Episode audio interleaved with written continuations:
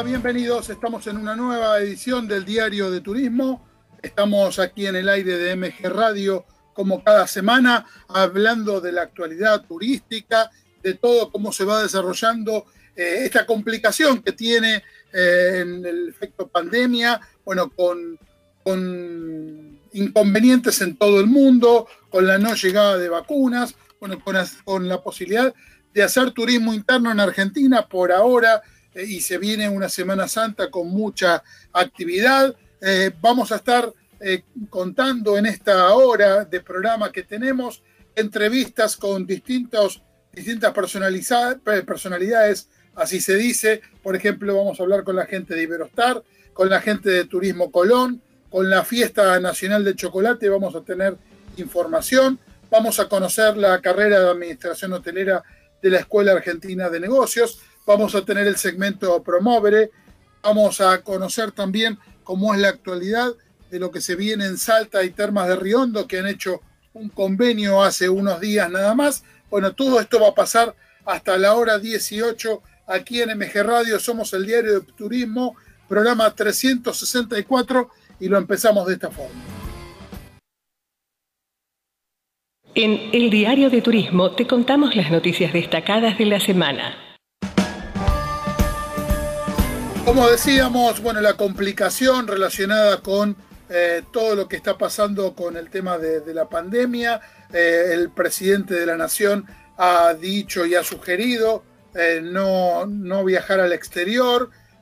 va a haber más restricciones, sobre todo a lo que es países como Brasil, como Gran Bretaña, también Paraguay. Bueno, los países limítrofes de Argentina están teniendo complicaciones por ejemplo, Chile y Uruguay, a pesar de que están en un buen, eh, en, un buen ritmo de, vacunación, pero bueno, se complica eh, con la cantidad de casos. Bueno, vamos a ver cómo transitan las próximas semanas eh, todo esto de, la pandemia para ver cómo sigue también la, actividad turística. Em, de pronto lo que sí va a haber es Semana Santa, los destinos se vienen preparando y muy bien. Eh, vamos a estar contando durante el programa algunas novedades. Vamos a pasar a la primera de las notas, como decíamos hace un ratito, vamos a hablar con la gente de Iberostar, que tiene novedades, que independientemente de la pandemia, la mayor parte de los hoteles de Caribe están abiertos, están recibiendo a los viajeros, están teniendo novedades de aperturas y de mejoras en todo el mundo y tienen unas promociones durante este mes de marzo que realmente son fantásticas. Vamos a escuchar a Héctor Álvarez, que es director de ventas para Argentina, Uruguay y Paraguay. Vamos a estar hablando de Iberostar, eh, la cadena internacional con hoteles en muchos lugares del mundo, específicamente en el Caribe. Vamos a estar hablando todas las novedades que se fueron generando en este tiempo. Como siempre, tenemos la posibilidad de hablar con Héctor Álvarez, director de ventas para Argentina, Uruguay y Paraguay. Héctor, ¿cómo estás? Hola Francisco, ¿qué tal? Un gran abrazo para vos, un saludo a todos tus oyentes y gracias por esta invitación. Por favor, un gusto como siempre estar conversando con vos, actualizar información de la cadena. Tratamos de no hablar de fútbol en este momento después de haber perdido Racing con River de 5 a 0. Nos abocamos al turismo. Hablemos de turismo que no está mucho mejor, pero bueno, por lo menos hay un horizonte de esperanza. Bueno, actualizamos información de, Iberostar a cómo se viene desarrollando la actividad en los, en los distintos hoteles de, de, Caribe y de Brasil. Sabemos que han trabajado mucho durante toda esta pandemia, lo hemos comentado en notas anteriores, y que han sido eh, un poco la punta de lanza para ofrecer los PCRs a los viajeros para que se olviden de, de ese tema cuando tengan que volver a sus, a sus países. Sí, bueno, tal cual vos lo dijiste, eh, nosotros eh, hoy en día afortunadamente podemos decir que dado ese extenso y, seguro plan de prevención e higiene que hemos implementado en los hoteles, que está conformado por más de 300 medidas diferentes en cada una de, nuestras propiedades, eh, hemos logrado tener una afluencia de turistas de todas partes del mundo, viendo que los hoteles en verdad eran un oasis de seguridad y, y eso dio mucha confianza a los pasajeros y a aquellos que pudieron viajar. Recordemos que hay muchos mercados del mundo que tienen fronteras abiertas y que tienen operaciones aéreas y que están viajando normalmente. Eso permitió que hoy en día tengamos abierto prácticamente la totalidad de los hoteles que tenemos en la zona de Caribe. Hoy tenemos 12 hoteles abiertos en México, 7 en República Dominicana, 3 en Jamaica, dos en Brasil y Cuba, que viene un poco más retrasado con la apertura de hoteles, también ya ha abierto propiedades en todo lo que sea la ciudad de Habana y Varadero. Es decir, que hoy estamos prácticamente con una actividad normal en los hoteles, e insisto, siempre operando bajo una serie de estrictas normas de seguridad que hacen que, que los hoteles pues, sean lugares totalmente tranquilos y potables para, para los clientes. Y, y también hemos dispuesto, eh, como en el caso de Argentina, se exige que al ingresar al país tengas un PCR negativo, hecho 72 horas antes del embarque de tu vuelo, eh, hemos ofrecido desde la posibilidad que los clientes se hagan ese PCR en nuestros propios hoteles. De esta forma, el cliente no tiene que molestarse en buscar un laboratorio que lo haga, ni trasladarse fuera de los hoteles, ni hacer colas, simplemente en nuestro mostrador de relaciones públicas te agendan el día que te querés hacer el test y en nuestros consultorios médicos que tenemos en los hoteles eh, te hacemos la prueba y te la entregamos 24 horas eh, después de hecha para que puedas eh, regresar tranquilamente. y, si me permitís, te agrego algo más que también es interesante, porque te decía que tenemos que adaptarnos a, a, lo que el pasajero nos pide también. Había mucha preocupación de, de qué, qué pasaba si ese PCR que te hacías ahí en el hotel te daba positivo. Claro. Es decir, que te enfrentabas ante una situación complicada. Entonces, Ibrostar implementó una póliza de garantía que es gratuita, que te cubrimos eh, si te da un positivo eh, la estadía en los hoteles hasta 14 noches más sin cargo. Qué bueno eso y disfrutando de los inclusive de 24 horas. Te ofrecemos atención médica las 24 horas, resurtido de medicamentos recetados y también te hacemos el segundo test de PCR para regresar al país, que es el que te tiene que dar negativo, te lo hacemos también sin cargo.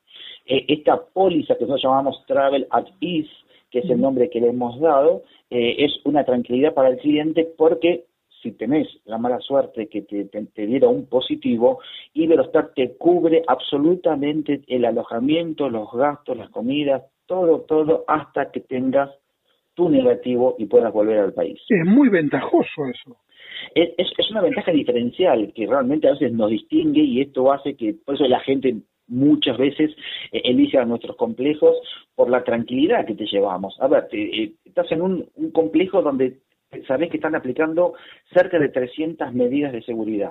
Y aquellos que están interesados, eh, les, informamos que pueden ingresar a nuestra página web y, nuestro plan le llamamos How We Care. Eh, ahí vas a poder ingresar y ver las 300 medidas. Entonces, vas a un complejo donde estás seguro, donde te hacemos el PCR en el hotel y si te pasa algo desafortunadamente te seguimos cubriendo. Entonces, eh, es, es una de las grandes ventajas que hoy Ibrostar ofrece en el mercado eh, eh, latinoamericano en general, no solamente el argentino. Muy bien pensada, muy bien organizada y con un costo que uno lo toma, digamos, literalmente, que absorbe Iberostar, que le da absolutamente todas las garantías al pasajero para que disfrute las vacaciones.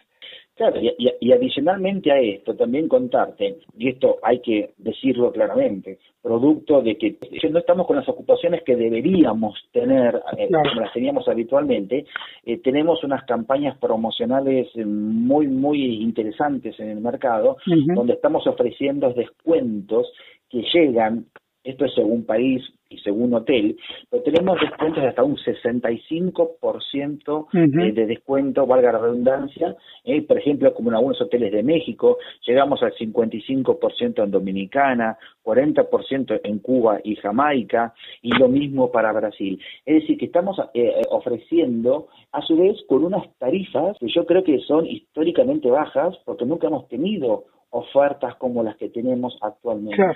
Y estas ofertas no es para viajar ahora. Lo bueno es que estas ofertas sirven para viajar hasta octubre del 2021. Es decir, que el cliente, eh, si está un poco temeroso todavía eh, porque no quiere salir, bueno, puede reservar con estas ofertas, que son varias, insisto, hasta octubre y viajar hasta esa fecha, así que es un muy buen momento para aprovechar estas oportunidades que da de tarifa Iberostar en sus hoteles de Caribe y Brasil. Ahora, sumado al 65%, también hay mm, beneficios adicionales. Sí, sí, tenemos eh, otros beneficios y gracias por recordarlo.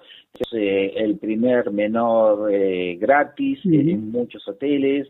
También estamos ofreciendo lo que llamamos nosotros los resort credits, que son es como entregarte dinero en efectivo en el hotel, pero para que uses en servicios eh, complementarios que tenemos. Por ejemplo, si, si quieres hacerte un masaje en nuestros spas, que son espectaculares, eh, te damos un bono para que puedas utilizar eh, para pagar ese masaje. Lo mismo si quisieras este, tener una cena romántica en la playa o si quisieras jugar al golf en nuestros complejos, que sabes que tenemos campos de golf incorporados en los hoteles. Es decir, son bonos de dinero para utilizar en estos adicionales que existen en los hoteles. Es otra también de los eh, valores añadidos que tiene esta oferta. Y también hay una ventaja para los agentes de viaje. E, está, exactamente. Star Agents es nuestro plan que tenemos de fidelización para los agentes de viajes, donde aquellos que nos recomiendan, aquellos que sugieren que viajen a nuestros hoteles, son premiados eh, sumando puntos. En este caso, la promoción que tenemos es que estamos triplicando los puntos si haces tu reserva hasta el 31 de marzo y esos puntos que te ganas como agente de viajes los podés canjear por noches gratuitas en nuestros hoteles. Es una forma también de premiar en estos momentos difíciles a la industria. Si al pasajero lo premiamos y lo cuidamos con los cuidados y con las tarifas y a la gente de viajes entonces eh, con esta premiación de puntos para que él también muy fácilmente pueda tener sus vacaciones gratis en Iberostar.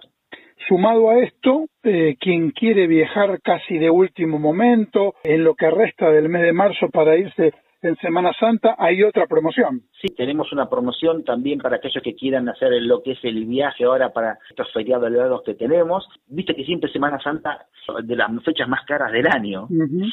Pues ahora esto ha cambiado, producto de todo esto que estamos viviendo, y viajar esta Semana Santa, yo diría que puede llegar a ser de lo más barato del año. Qué bueno, ¿eh? Y contanos un poco, Héctor, lo que es eh, Iberostar Horizons. Bueno, Horizons es algo que estamos lanzando justamente esta semana. Estamos haciendo un lanzamiento mundial de este nuevo programa. Y Horizons lo que se trata es un programa de fidelización eh, para los pasajeros directamente. Eh, para decirlo un poco más claramente, eh, es una forma de dar las gracias ¿eh? a nuestros clientes que nos eligen y que nos vuelven a elegir para un segundo o tercer viaje hacia el Caribe. no es un programa de puntos convencional como se conoce. Lo que busca Horizons es, es fortalecer la relación de confianza con los clientes. ¿Cómo premiamos a estos pasajeros que nos eligen para sus vacaciones? Bueno, brindándoles servicios diferenciales en los hoteles para que tengan una experiencia distinta.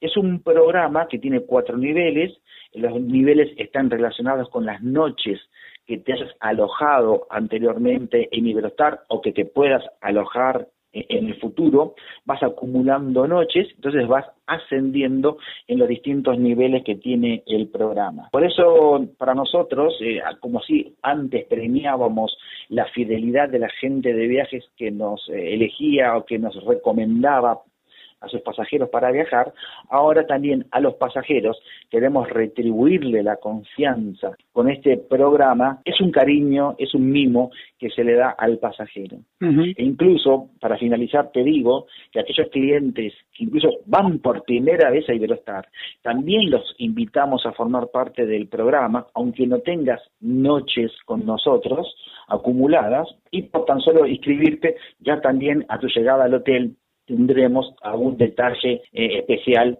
para que te sientas realmente cómodo en nuestros hoteles. Qué bueno, qué bueno estar haciendo el seguimiento con, con el pasajero y darle todos estos beneficios. No sé si nos quedó algún tema para poder difundir que este periodo de pandemia fue muy positivo, que se entienda, ¿no? Del marco positivo, porque hemos avanzado también mucho con la implementación de nuevas tecnologías, estamos innovando en todo lo que se refiere a servicios en los hoteles, seguimos creciendo como cadena hotelera, porque también te quiero decir que en el mes de junio vamos a abrir un nuevo Iberostar muy importante para nosotros, que va a ser el Iberostar Miraflores, en Lima, que va a ser nuestro primer Iberostar que vamos a tener en este lado de Latinoamérica. Estamos abriendo también para mitad de año nuestro segundo hotel en Madrid. Antes de fin de año vamos a abrir también un hotel en Roma, el Iberostar Fontana de Trevi. Incluso hemos iniciado remodelaciones de los hoteles en este periodo que algún hotel no estuvo operando. Hemos inaugurado un nuevo parque acuático en nuestro complejo de Playa Paraíso en México. Podemos decir eh, con mucho orgullo que la compañía eh, no solamente pudo sostenerse, sino también seguir avanzando con una serie de reformas, implementaciones para posicionarnos de una forma distinta en el mercado qué buenas novedades, qué buenas noticias, independientemente del contexto, que la cadena apueste a todas estas acciones en distintos lugares del mundo y bueno, ojalá que la actividad turística pueda volver a tener el movimiento que tenía hasta hace un año, que puedan disfrutar de los complejos y de las propiedades de Iberostar. Esperemos que así sea por el bien de todos, de la actividad, y todos necesitamos eh, viajar, salir, que es una de las cosas que más nos gusta a los argentinos, con la esperanza que pronto podamos recuperar esta situación. Así que gracias Francisco por este llamado y te mando un gran abrazo. Un gusto como siempre tenerte en el programa, un abrazo muy grande. Estuvimos conversando con Héctor Álvarez, director de Iberostar para Argentina, Uruguay y Paraguay, bueno, contando todas estas novedades muy destacadas de Iberostar y unas promociones realmente que son para disfrutar. En Bariloche, los bosques tienen senderos que están esperando tus charlas. En Bariloche, disfrutar vuelve a llamarnos. barilocheturismo.gov.ar Vayas donde vayas, sentite en casa. Howard Johnson, la cadena con más hoteles de Argentina. 0810 122 4656.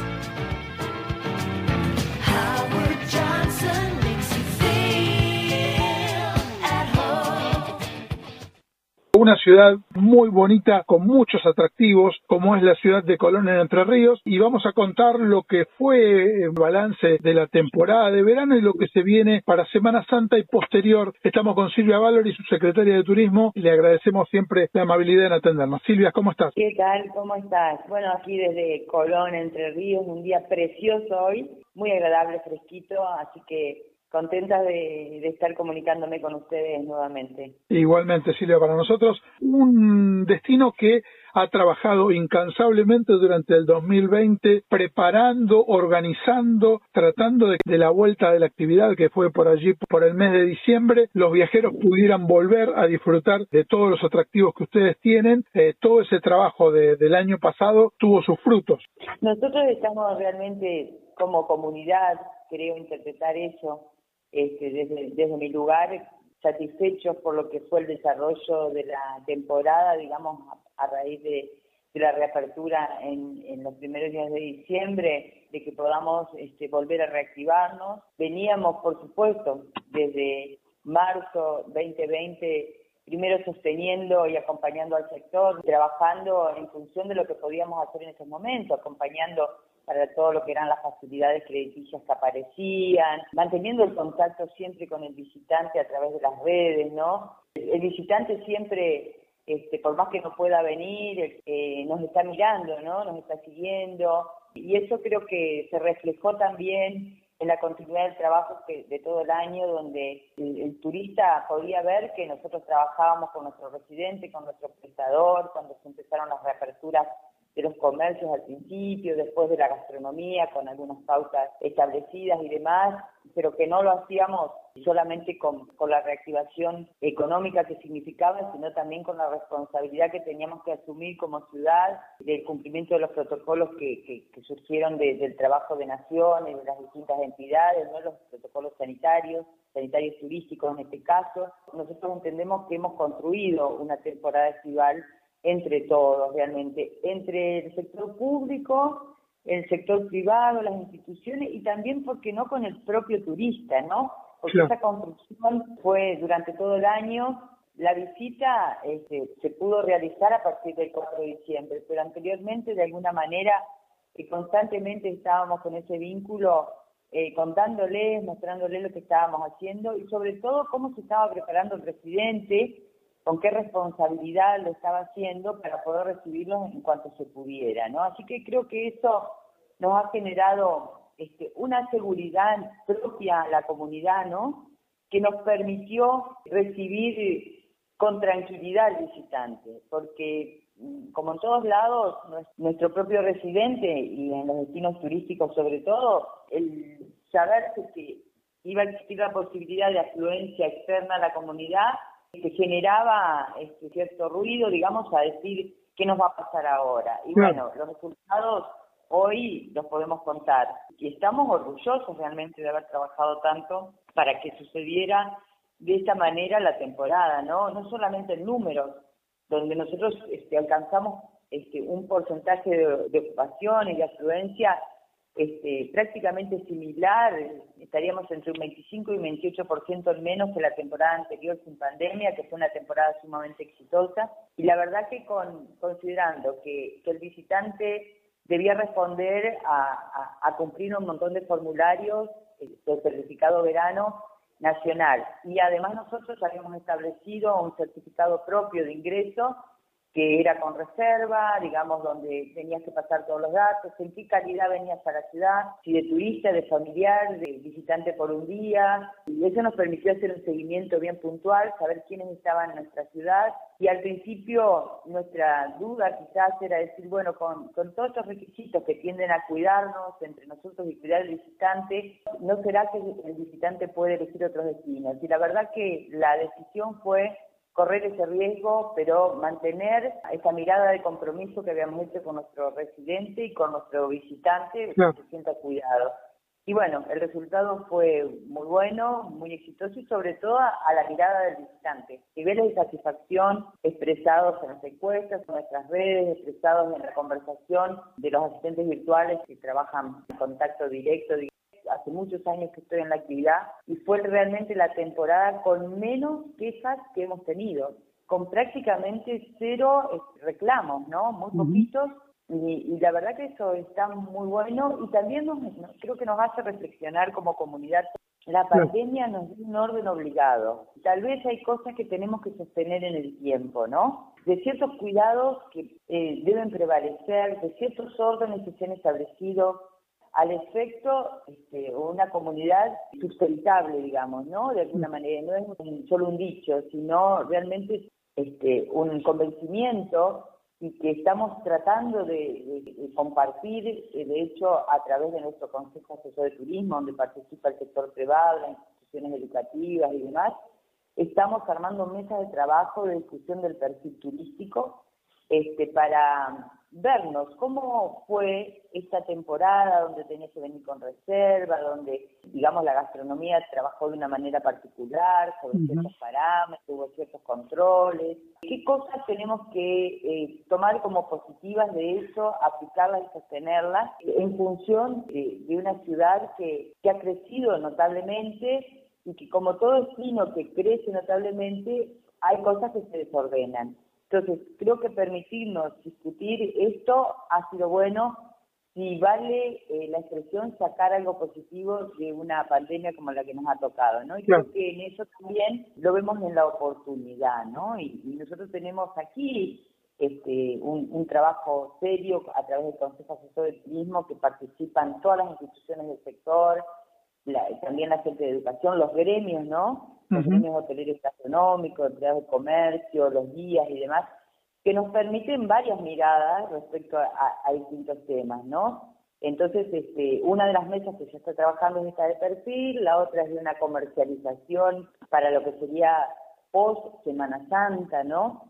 Donde el rol del sector tiene que ser este, salir a venderse, este, acompañado del sector eh, público que, que, puede hacer el aporte de la comunicación, de la difusión, de las propuestas, pero que lo que quiere vender y a qué precio lo tiene que establecer el sector privado, ¿no? Entonces eh, también estamos trabajando sobre eso. Ahora, viendo mm, desde nuestro lugar, desde haciendo el seguimiento del trabajo que ustedes vienen realizando todo este tiempo, está muy bueno el título que le han puesto en, en uno de los de los informes que publicamos eh, temporada estival que supimos construir. Vos hablabas recién del tema de los controles, del grado de satisfacción y del porcentaje pequeño de diferencia contra la temporada anterior.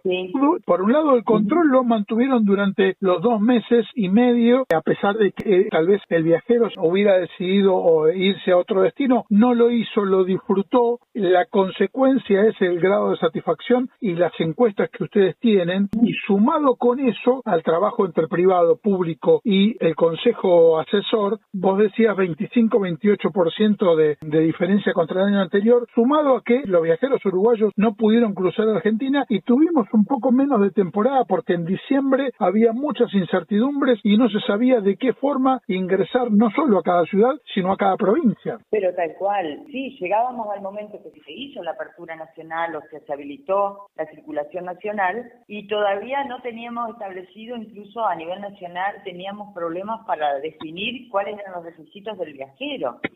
Estaba la planificación de las propias condiciones para el ingreso a la ciudad que estaban para activarse o no de acuerdo a lo que pasara con Nación. Y la verdad que terminamos activando primero las condiciones de ingreso a la ciudad antes de tener las certezas nacionales nosotros, ¿no? O sea, si bien por supuesto fue obligatorio y estaba dentro de los pedidos del certificado después verano, que teníamos que comunicarle algo a la gente cuando nos consultaba, ¿no? Por eso ha sido una temporada realmente atípica, pero esto de que la gente igual nos eligió y el producto final fue el sentirse cuidado, los cuidados sanitarios turísticos eran los valores este, que más iba a buscar la gente, ¿no? Eso se detectaba ya en las encuestas, es lo mismo que las tendencias de ocupación hacia dónde iban a ir, ¿no?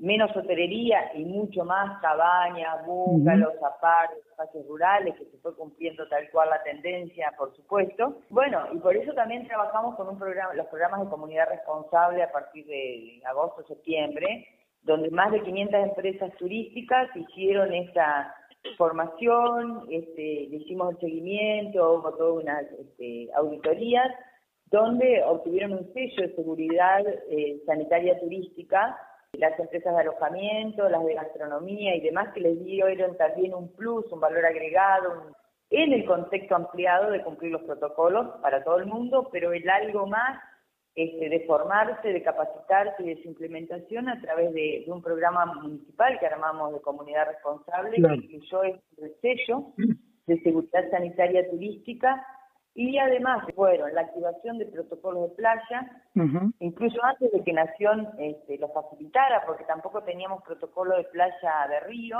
Y bueno, este, junto con el Consejo Asesor este, de Turismo y el equipo de la Secretaría, armamos este, al, principio, fue antes de la temporada, hicimos la primera prueba piloto de lo que era la implementación de protocolos este, de playa eh, que habíamos armado, ¿no? Con el distanciamiento, el uso sanitario, la, actuación del cuerpo guardavidas, este, bajo nuevos protocolos, y instalamos los puntos verano, ¿no? uno en la zona de Playa Sur, otro en la zona de Playa Norte. Era el trabajo coordinado entre asistentes turísticos, salud pública municipal, o sea, enfermeros y médicos, eh, guardavidas y seguridad, ¿no? La policía, la prefectura y demás que se hizo un trabajo integrado de, atención, de contención ante circunstancias y también del recorrido. Teníamos chicos asistentes turísticos sanitarios, entrenados, digamos, que, conversaban con el visitante en la playa y demás para facilitarle una estadía cuidada, ¿no?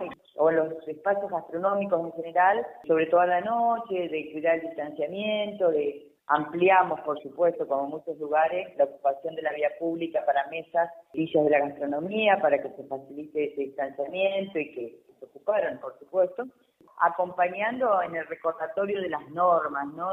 Y, y, que la verdad que necesitó mucha contención este, para todos.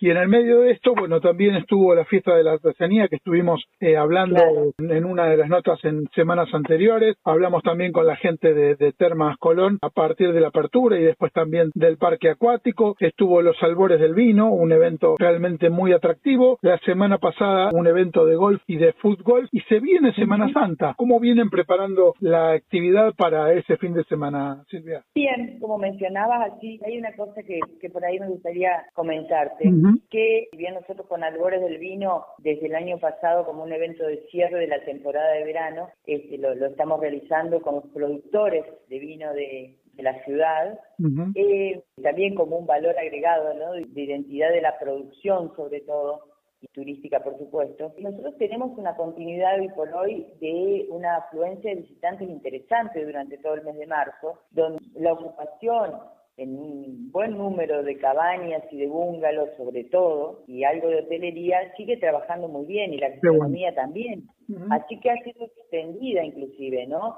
Durante el mes de marzo. Estamos transitando ya a Semana Santa, donde realmente hoy este, la, la capacidad de, de los alojamientos de la ciudad está, ya te diría, prácticamente completa lo que hace reservas. Que bueno, lo que estamos organizando es activar, por supuesto, el acompañamiento de controles y de cuidados, organizando una serie de eh, programas que tienen que ver con el desarrollo de identidad, sobre todo artesanal, y en la explanada del puerto, digamos, una de las zonas de, mayor circulación, eh, vamos a realizar algo que tiene que ver con el artesano, desde todo el punto de vista artesano, no solamente sí, claro. Por decir, la comida sana y la vinculación con el río, en nuestro caso. En las ferias eh, que ya existen, que es el Paseo del Sol, la Feria de la Costanera y la Feria de Productores, que tenemos todo en un circuito costero. También este, se van a desarrollar algunos eventos musicales acompañando. Va a haber actividades deportivas que tienen que ver con caminatas saludables, con este, caminatas guiadas, em, sosteniendo la tendencia que queremos continuar, ¿no? Esto de la vida saludable, del disfrute de la naturaleza, de la introspección, si querés también. Termas está organizando en conjunto con el resto de las termas de la microregión. Paralelamente van a hacer actividades que tienen que ver con la relajación, con la meditación, con la ayuda un poco desde las emociones, ¿no? Entonces todo esto como en una sintonía, este, poder ponerlo en este marco de Semana Santa y poder también en Semana Santa comunicarle a nuestros visitantes, que van a ser muchos, cuáles van a ser los ejes de las posibilidades para seguir viniendo a Colón post Semana Santa, poniéndole un precio y un valor inclusive que ya se lo lleven al uso de los servicios, tanto de termas, de la gastronomía, de los alojamientos y demás, para decir, bueno, te invitamos a que en la próxima este, como cortesía vas a tener algunos descuentos que tienen que ver con tal tal cosa, que es lo que va a terminar la mesa del Coatur de elaborar en esa. Muy buena, muy buena alternativa como para, para que los viajeros vuelvan durante el resto del año al destino a disfrutarlo. Silvia, como siempre, un placer estar conversando con vos. Nos alegra mucho la temporada de verano que, han tenido. Pero como decíamos, es una consecuencia del trabajo organizado, pensado y planificado previamente. Bueno, no, agradecida yo que nos permitan contar y que nos permitan volver a invitar a todos los que ya nos visitan eh, alguna vez durante el año y aquellos que todavía no lo han hecho a través de la web quizás puedan interiorizarse y pedirnos información y comunicarse con un asistente virtual que está atendiendo en vivo, digamos, este, en colonturismo.tour.ar, que es nuestra página web. Muchísimas gracias Silvia por estar con nosotros aquí en el Diario de Turismo. Abrazo grande. Un abrazo. Seguimos en contacto y lo mejor para ustedes. Muchísimas gracias. Silvia Valori, secretaria de Turismo de Colón, contando la actualidad del destino y lo que se viene ahora para Semana Santa.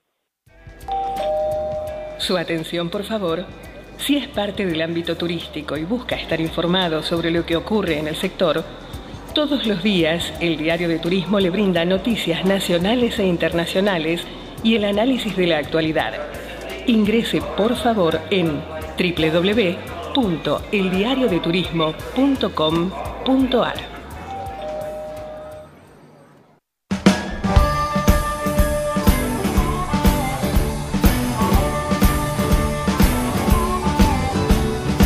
Estamos aquí en el diario de turismo, vamos a tener recomendaciones como cada semana aquí en nuestro programa. La pulpería de Francisco cocina para que puedas seguir disfrutando sus ricas pizzas, las mejores empanadas de Palermo y unas deliciosas milanesas sin salir de tu hogar. No te pierdas las promociones y los martes locos de la pulpería, pedidos entre las 11.30 y las 16 y las 19.30 y 23, fines de semana hasta las 23.30 4771-5365 y en Instagram nos encontrás como la pulpería de Francisco. Ponele diversión a tus comidas con las nuevas Fan Burger de Paladini, carne 100% de cerdo. Probala en, probalas en sus tres sabores, original, criolla, bacon y cheddar. Fan Burger, algo nuevo para tu paladar. Seguimos aquí con el programa, vamos a estar conociendo cómo se está preparando lo que es una de las fiestas nacionales más importantes, como es la fiesta nacional del chocolate que se va a desarrollar durante Semana Santa en Bariloche y estuvimos conversando con Lucio Beliora, que es uno de sus organizadores. Escuchamos cómo eh, información de cómo se vienen, cómo vienen trabajando y cómo va a estar organizada esta fiesta tan, tan, tan pero tan importante. Se viene una fiesta muy pero muy especial esto es en Bariloche, que ha tenido una buena temporada de verano, esta posibilidad de disfrutar la fiesta nacional del chocolate y estamos con Lucio Velora, que es uno de los organizadores, a quien le agradecemos como siempre que esté aquí en el Diario de Turismo. Lucio, ¿cómo estás? ¿Qué tal? ¿Cómo le va? Un gusto. ¿Cómo con ustedes nuevamente. Igualmente. ¿Cómo se viene preparando Bariloche para esta fiesta que es tan importante dentro del calendario que tienen durante el año? Trabajando mucho ya de cara a lo que es Semana Santa, eh, donde Bariloche es un destino muy buscado, eh, muy visitado, que tiene una oferta muy interesante en nuestro arranque del otoño. Es, ya hace años que nosotros decidimos ir agregando contenidos a cada uno de estos momentos de la ciudad y la fiesta de chocolate es el festejo del producto, creo, más icónico que tiene nuestra ciudad, ¿no? Cada turista, cada persona que visita Bariloche va al centro cívico, y compra chocolate. Y después puede hacer otras cosas diferentes, pero sabemos que eso pasa y que un pedazo de nuestra ciudad se va a las casas de cada uno de nuestros visitantes. Con lo cual, hace años pusimos esta fiesta, que es una fiesta nacional, que festeja esta industria de la ciudad que tanto nos representa y que tiene aparte un, gran nivel eh, este, a nivel internacional el chocolate de Bariloche, una fiesta muy buscada por la gente que este año obviamente del 1 al 4 de abril en Semana Santa con una versión adaptada a este contexto. Por ejemplo, seguramente vos lo recordarás, años anteriores nosotros hacíamos una barra de más de 200 metros de chocolate, bueno, ese tipo de cosas quizá que son más volumétricas no las vamos a poder hacer, pero sí eh, las cosas identitarias de la ciudad, este festejo del chocolate que para la gente que nunca vino en Semana Santa las siete cuadras de nuestra calle principal, la calle Mitre, el, centro cívico, se viste de chocolate, es decir, casas de chocolate, huevos de tres metros, este, armados en toda la calle Mitre, los arcos del centro cívico chorrean chocolate, este, conejos gigantes decorados por artistas de la ciudad, es decir, toda una, una puesta en escena que ya es un paseo en sí mismo, que la gente va sacándose fotos y demás, todas las chocolaterías con promociones, regalando orillas de, conejo a los chicos, en un color muy interesante que por supuesto lo vamos a mantener. Este año en el centro cívico la gente y los chicos fundamentalmente van a encontrar la Universidad del Chocolate, que es un circuito muy largo donde tienen todos juegos vinculados al chocolate. Primero, empezando por una cata ciegas, donde le ponemos una venda y tienen que adivinar qué chocolate están comiendo, eh, juegos electrónicos, trivias, me moté todo vinculado al chocolate para que después, una vez que hicieron todos estos juegos, les damos el diploma de licenciado en chocolate y que puedan hacer todo este, un recorrido en un todo un circuito que está cerrado, con un aforo controlado, donde las familias hacen todo este recorrido de la calle Mitre en el centro cívico, todo este predio, como si fuera un gran parque de diversiones de chocolate, que es una, visita que dura una hora, una hora y media, y donde aparte en cada juego le regalan un huevo, entonces vamos a regalar aproximadamente 15.000 huevos de Pascua, este, en toda la ciudad Es una, una apuesta muy grande, pero también muy segura y muy controlada. Qué bueno. Aparte, muy atractivo y para que disfrute toda la familia, porque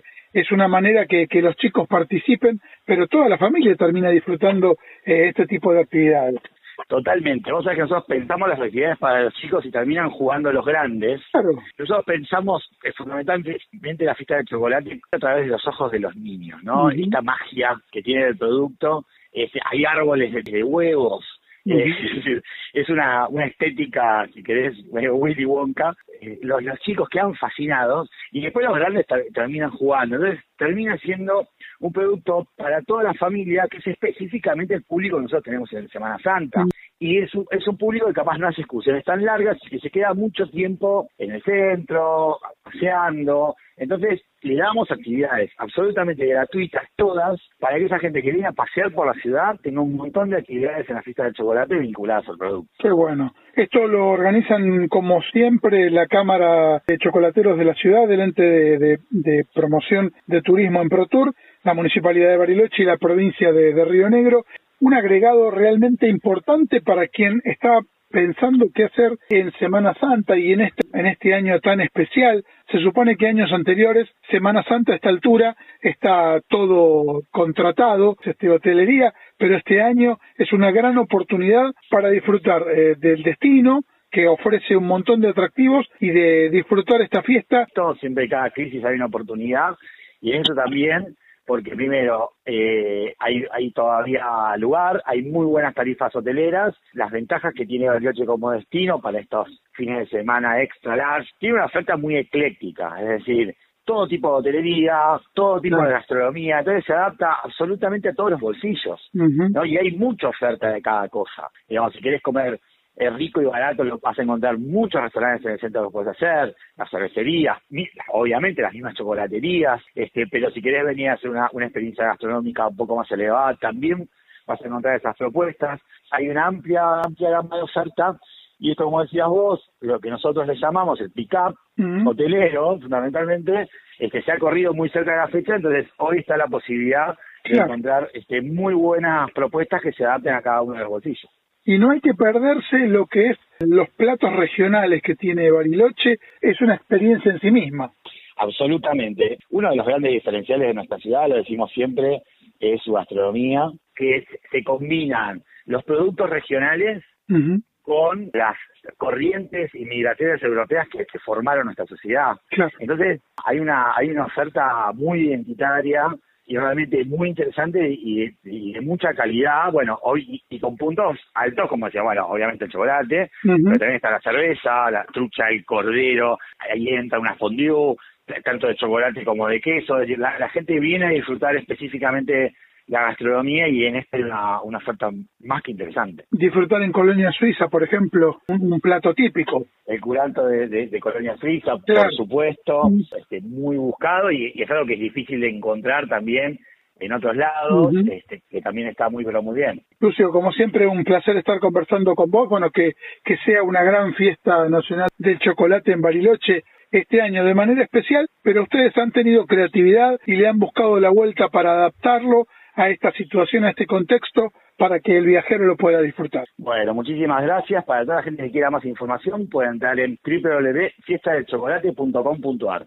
Y ahí está todo, las actividades, la agenda, todo lo que quieran este, ver también sobre el destino, lo van a poder encontrar ahí. Excelente, muchísimas gracias. ¿eh? Muchas gracias a ustedes. Lucio Beliera, organizador de la Fiesta Nacional del Chocolate en Bariloche, bueno, contando todo lo que va a ser este evento realmente fantástico, uno de los más importantes de la agenda turística en Bariloche para disfrutar en esta Semana Santa.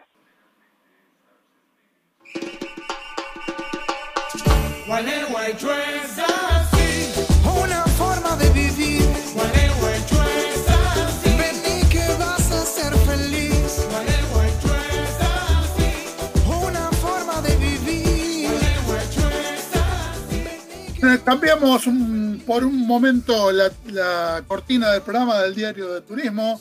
Eh, vamos a, estamos escuchando la campaña, la información, eh, en este caso eh, la música que presentó Gualeguaychú de una forma para invitar a los viajeros a poder estar durante Semana Santa y, fecha posterior ir a visitarlos, disfrutar los atractivos.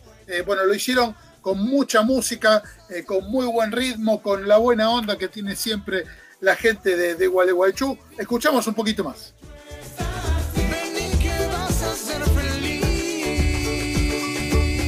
Una música que realmente levanta mucho el ánimo, eh, que tanto se necesita en este tiempo de, pandemia. Vamos a la próxima de las notas, vamos a estar eh, conociendo información de lo que es el desarrollo de la carrera de la licenciatura de Administración Hotelera que, mm, que está dando desde hace varios años la Escuela Argentina de Negocios. Estuvimos eh, comunicados y hablando con Graciela Gallo, la directora de, la carrera y escuchamos toda la información que, nos brindó y bueno, realmente muy, pero muy interesante para el desarrollo profesional eh, de los estudiantes que quieren estudiar hotelería. Vamos a estar hablando de formación profesional relacionado con, con, hotelería, la Escuela Argentina de Negocios que dicta esta carrera y que tiene un reconocimiento dentro de lo que es el mercado turístico realmente destacado. Estamos con Graciela Gallo, que es la directora de la licenciatura de Administración Hotelera. Graciela, ¿cómo estás? Hola, ¿qué tal? ¿Cómo les va? Bueno, un saludo para vos y para los oyentes. Muchas gracias por este espacio y por la oportunidad de, de contar qué es lo que hacemos. ¿Cómo es la Escuela Argentina de Negocios? ¿Cómo está organizada como institución? Instituto universitario? Es una universidad que tiene ocho carreras de grado y ahora estamos estrenando algunas especializaciones, una, una oferta de diplomaturas muy grande también. Y bueno, una de esas ocho carreras en la que yo dirijo, que es la, licenciatura en Administración Hotelera. Nuestro perfil de, alumnos es bastante variado, sobre todo en hotelería. Eh, tenemos un público muy joven, chicos y chicas que terminan la secundaria y y ya tienen una amplia vocación de servicio, de negocios o de la gestión de, de turismo y hotelería eh, y eligen nuestra carrera y también tenemos una parte importante de nuestro alumnado que son alumnos de tecnicatura que los pertenecen a la ciudad de Buenos Aires en hotelería o en, y o en turismo que eligen nuestra carrera para, para hacer eh, eh, su estudio de grado, digamos, para pasar de la tecnicatura a la licenciatura. En ese sentido, la Escuela Argentina de Negocios bueno, tiene una visión muy vinculada, eh, como lo dice su, su definición, a, la gestión de los negocios, con la particularidad que bueno, es muy interesante, que es educación universitaria para emprender. Entonces, todas las carreras están atravesadas por, bueno, algo que hoy está como más de moda, pero digamos desde hace ya muchos años, eh, por una visión de desarrollo emprendedor también, que al margen de que los alumnos y egresados eligen emprender o no, eh, te da herramientas para la gestión que son muy interesantes desde la innovación, la resolución de problemas este, y el desarrollo de habilidades blandas. Bien adaptado a estos tiempos. Muy adaptado a estos tiempos y hoy más que nunca si hablamos de hotelería y de turismo. En la universidad soy también directora del Centro de Emprendedores de hace más de dos años y en lo que es mi ejercicio profesional no solo trabajo en, en universidades dando eh, materias vinculadas a turismo y a hotelería, como también a patrimonio, que es algo, que, es algo que, que desarrollo mucho en mi ejercicio profesional, sino mi formación de base es comunicación, por lo tanto también hago, me gusta hacer un puente muy interesante entre esas tres cosas, ¿no? Lo que es servicios del turismo y hotelería, la comunicación, que es algo que muchas veces eh, es muy débil y sobre todo en emprendimientos de pequeña o mediana escala y esto les impide llegar a quien tienen que llegar, eh, y el desarrollo emprendedor como, como herramienta y, como estrategia. Y esta es una carrera también que tiene una muy buena salida laboral. Sí, eh, por supuesto no desconozco el contexto actual, no eso lo vamos a decir para claro. poder dudar que esto en algún momento eh, va a mejorar y el panorama mundial va a mejorar y el turismo internacional se va, se va a reactivar. sí, en muchas provincias hemos tenido una buena temporada de verano, digamos, de hecho yo tenía un rol muy activo en, lo que ha sido el desarrollo de protocolos, de, distintas propuestas turísticas y principales, y eso ha permitido repuntar un poco la cosa. Eh, sí es una carrera con amplia experiencia laboral en varios sentidos. Para empezar, somos una licenciatura en administración hotelera. ¿sí? Esto, para que des una idea, tiene una amplia carga horaria la carrera de administración de empresas. Por lo tanto, el perfil está bastante lejos de, una licenciatura tradicional del sector. ¿no? Nosotros fomentamos mucho lo que son eh, prácticas y pasantías profesionales. Tenemos convenios con varios hoteles en, distintos lugares del mundo y, en la ciudad de Buenos Aires en algunas provincias argentinas, en las que los alumnos a partir del segundo año eh, ya pueden empezar a, ir comparando esto de la formación áulica con el ejercicio profesional. Eh, y eso te brinda la oportunidad del crecimiento y el desarrollo del conocimiento sino que eh, muchos alumnos nuestros empezaron así con una práctica o una pasantía en una cadena o en un hotel y se quedaron ahora como empleados de, de planta, ¿no? Como empleados uh hijos eh, han sido seleccionados, así que eso también nos llena de orgullo. A mí me gusta decir que hay que tener paciencia, el sector va a reactivar y mientras tanto hacer lo que los jóvenes puedan hacer en este sentido, que es tratar de formarse lo más posible para cuando eso se reactive. Claro. Ahora, vos hablabas recién de la licenciatura en Administración Hotelera y también hay un título intermedio que es analista universitario. Sí, sí, exacto. Mira, eh, tenemos de hecho eh, muy pocos alumnos que necesitan el título intermedio porque es en tercer año y la carrera tiene cuatro. Entonces como que dices, bueno, estoy ahí nomás de llegar a la licenciatura. Pero el título intermedio es muy importante porque eh, habilita, si lo solicitan, no, es obligatorio solicitarlo, es importante decirlo también, eh, quienes solicitan el título intermedio han tenido posibilidades de hacer prácticas tempranas, por ejemplo en verano, eh, en, hoteles, en hoteles del mundo, que no es lo mismo ir sin un título que ir al menos con un título de analista las oportunidades varían, es una linda alternativa que tiene nuestra carrera. ¿Cómo está compuesto el plan de estudios? Bueno, mira, el plan de estudios tiene eh, lo que nosotros llamamos los primeros años una alta troncalidad, que es que son materias de formación, de administración y, gestión de los negocios que son transversales a casi todas las carreras de la universidad. Esto es así por una decisión desde la fundación de la universidad tengas la oportunidad de compartir aulas con alumnos que están estudiando otras carreras de la universidad. Eso que te amplía, es lo que llamamos en emprendedorismo en networking, ¿no? Es decir, cuando vos llegas al tercer año de la carrera, es cuando empezás tercer y cuarto con más materias que llamamos específicas, las que tienen que ver con turismo, con hotelería, con servicio, con hospitalidad, las que tienen que ver específicamente con el nicho que está estudiando, pero cuando llegas a tercero, todos los alumnos te conocen sin importar la carrera que sean. Y eso es, eso es algo muy lindo que ofrece nuestra universidad, porque es una universidad chica y, en los pasillos en tiempos normales, y comparten proyectos, comparten ideas, comparten contactos, comparten oportunidades. Y eso también está vinculado a los negocios y es algo que, es diferencial de la área. Está muy bueno. Con respecto a los requisitos de admisión, ¿cómo se realiza también la inscripción? Bien, eh, en realidad, eh, como cualquier universidad, eh, secundario aprobado, y en el caso de aquellos que vienen de otra, de una formación previa, la recomendación es que la mencionen en admisiones y ellos enseguida se contactan conmigo, que soy la directora de la carrera, y hacemos una prueba de equivalencias, porque sí tenemos un sistema de equivalencias muy piola, que meta con mucha agilidad y que tienen mucha similitud y con algunas eh, tecnicaturas de, de administración hotelera que hay en el mercado. Consulten, no se vayan con la duda, porque si es una duda que la persona de admisiones no puede resolver, me llega a mí seguro. Siempre pregunten. Y con respecto a la cursada, ¿cómo tienen organizado este año? Bueno, mira, eh, esta carrera en particular que no tiene laboratorio ni un requerimiento específico, áulico, obligatorio por recursos, digamos, que necesitan, hasta agosto seguimos virtual. Eso ya está, ya está confirmado. Con una esperanza, el segundo cuatrimestre hacer al menos eh, alguna apertura por burbujas, que la situación nos lo permite. La verdad es que no lo sabemos, ni nadie lo sabe todavía. Eh, tiene esta carrera hoy con una principal oferta en presencial y con una, con una apertura, espero que para el próximo año también de modalidad virtual, porque tenemos una gran demanda de, de estudiantes de Latinoamérica o de distintos lugares del país que quieren hacer la carrera y que no tienen posibilidades de de mudarse a la ciudad de Buenos Aires temporalmente. Así que ahora es una alternativa que ya se, se aprobó, digamos, y que se está trabajando, que es la apertura virtual de las, eh, de las carreras de la universidad, en paralelo a las presenciales. ¿no? En toda crisis hay una oportunidad siempre, así que es una muy buena posibilidad. Alumnos de otros lugares del país y, por ejemplo, de Latinoamérica, tengan esta posibilidad de cursarlo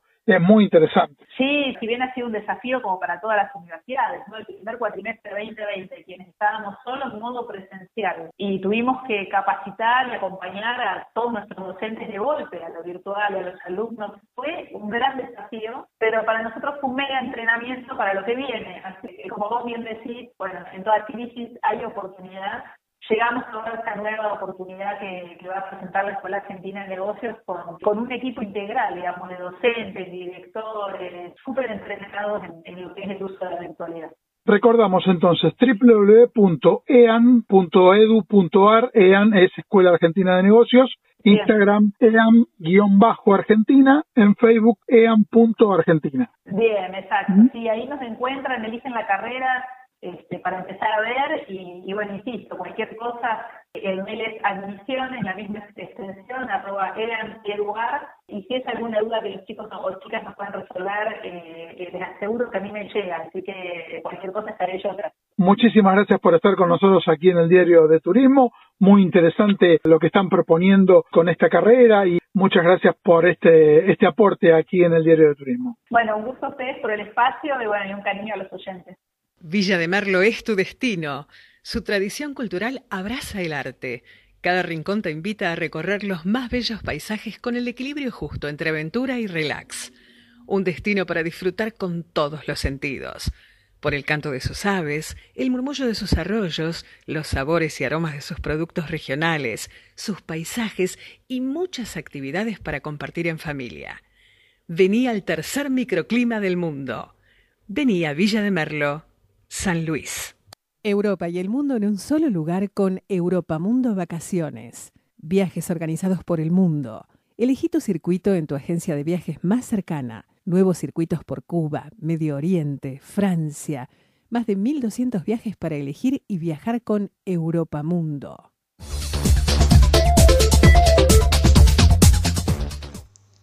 Bienvenidos al segmento Estrategia en 5 minutos de Comunidad Promovere en ellos hablaremos de estrategias de marketing y comunicación digital para turismo, hotelería y gastronomía. Empecemos. Mi nombre es Andrea Tosi, soy responsable de comunicación de Promovere y en el día de hoy quiero hablarles sobre los secretos para realizar contenidos atractivos. Para empezar, vamos a hablar del modelo de las 3H que Google utiliza como recomendación para campañas digitales. La estructura es muy simple. Google nos dice que tenemos tres tipos de contenidos. El gran contenido, que es el tipo de contenido que debe inspirar a mis potenciales clientes y está pensado para el momento de la navegación. El contenido limpio, que es aquel que se piensa para las personas que están investigando varias opciones y buscan la especialización. Este contenido debe ser siempre relevante y no centrarse en la venta directa. Y el contenido regular, que es ese que hacemos todo el tiempo y que buscan las personas que se suscriban a alguno de nuestros canales.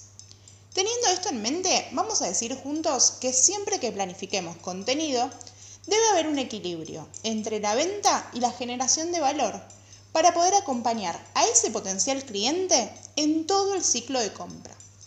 Ahora que ya sabemos esto, voy a dejarles tres cualidades que todo buen contenido tiene que tener. Primeramente, tiene que ser verdadero. Es muy importante que recordemos que la transparencia es fundamental, aún más en nuestro sector. Si por ejemplo vamos a comunicar una playa y un hotel con un video, debemos asegurarnos que la realidad y lo que mostremos sea tal cual. No habrá nada peor que un cliente que llegue a una playa que no fue la que le mostramos. ¿Se imaginan las repercusiones negativas que podría tener algo así? El segundo punto tiene que ver con el contenido emocional. Google realizó un estudio en el que comprobó que las personas compraban más con el corazón que con la razón. Y si lo piensan, es tal cual. ¿No les pasa, por ejemplo, con los sabores en la gastronomía? Esos que nos hacen acordar, por ejemplo, a los abuelos o a un festejo. Desde la comunicación debemos ser capaces de llevar a esos potenciales clientes a sentir estas sensaciones para lograr mayor efectividad. Porque después de todo, todos queremos comprar cosas o servicios que nos lleven a sentirnos bien. Entonces, la fibra emocional es un pilar que tenemos que tener siempre en cuenta. Ahora sí, vamos al tercero y último punto, que tiene que ver con la originalidad. No hagamos todo como lo hacen los demás. Está bien ver lo que hace la competencia, inspirarse con tendencias, pero no hay nada más importante en la comunicación que encontrar nuestra propia voz. Y la única manera de hacerlo es experimentando y siendo nosotros mismos. Espero les sirva este consejo estratégico y puedan implementarlo cuanto antes. Les agradecemos por escucharnos y los invitamos a sumarse a www.comunidadpromovere.com, en donde encontrarán ebooks, cursos y material didáctico para seguir afianzando sus estrategias y lograr mayores ventas online. Si les quedó alguna duda, recuerden que en Instagram nos encuentran como promovere.ok. Nos vemos la semana próxima.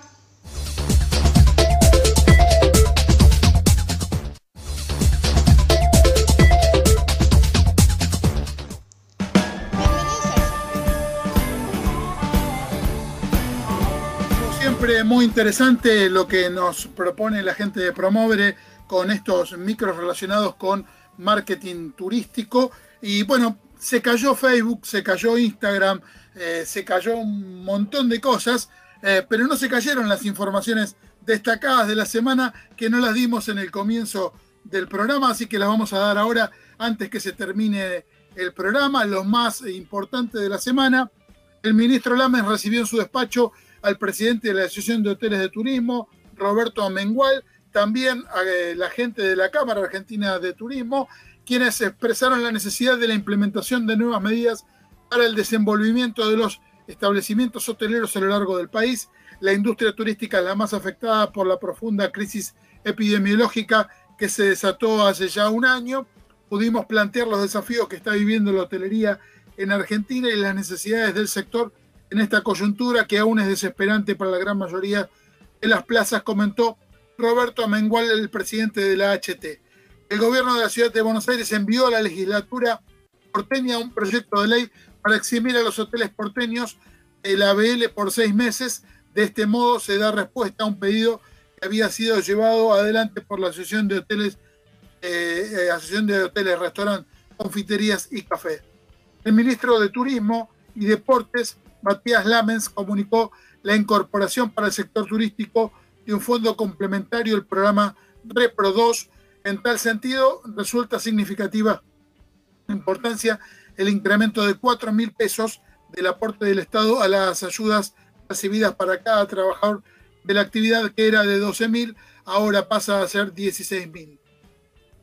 Reabrió el aeroparque con una nueva pista y una nueva terminal de vuelos internacional. Las obras demandaron una inversión el Estado Nacional superior a 5 mil millones de pesos. Se construyó una pista totalmente nueva que dará mayor seguridad operacional, más capacidad operativa, más conectividad y más turismo doméstico e internacional. Se realizaron 590 metros de pista, eh, llegando a un total de 2.690 metros de ancho. Además, ensanchó 20 metros. La renovación total de la pista incluyó la instalación de un nuevo sistema de balizamiento que fortalece la seguridad operacional en los despegues y aterrizajes. Se renovó completamente el sector internacional de la terminal de pasajeros con más servicios de cara a la vuelta de los vuelos regionales a aeroparques. Se nos termina el programa, se terminó eh, la edición eh, de, esta, de este diario de turismo, la 364, como siempre aquí en MG Radio Recordá que podés bajarte la aplicación, escucharnos donde quieras, eh, cada uno de los programas eh, de la emisora. Bueno, tenemos saludos, por ejemplo, a Aida de, Olivos, a Mabel, a, Fabiano, a Marta, em, también a Lucía, a Jonathan, a Kevin, a Juana, a Norma, a Mabel, eh, a Daniel, a Ricardo, que nos han dejado eh, muchos mensajes y les agradecemos que estén siguiendo el programa y que nos escuchen por mgradio.com.ar. Hicimos este programa como siempre con Luciana Peruso, mi nombre es Francisco Simone, nuestra productorita Sofi Simone, eh, un beso grande para Rosa Tarantino, Gabriel Giachero nos puso al aire eficientemente como cada semana, nos encontramos la semana que viene aquí los viernes a la hora 17 por MG Radio. Un abrazo para todos, buena semana, bueno, que tengamos unas mejores noticias en cuanto al tema de la pandemia y que mejore toda esta situación. Abrazo grande para todos. Chao.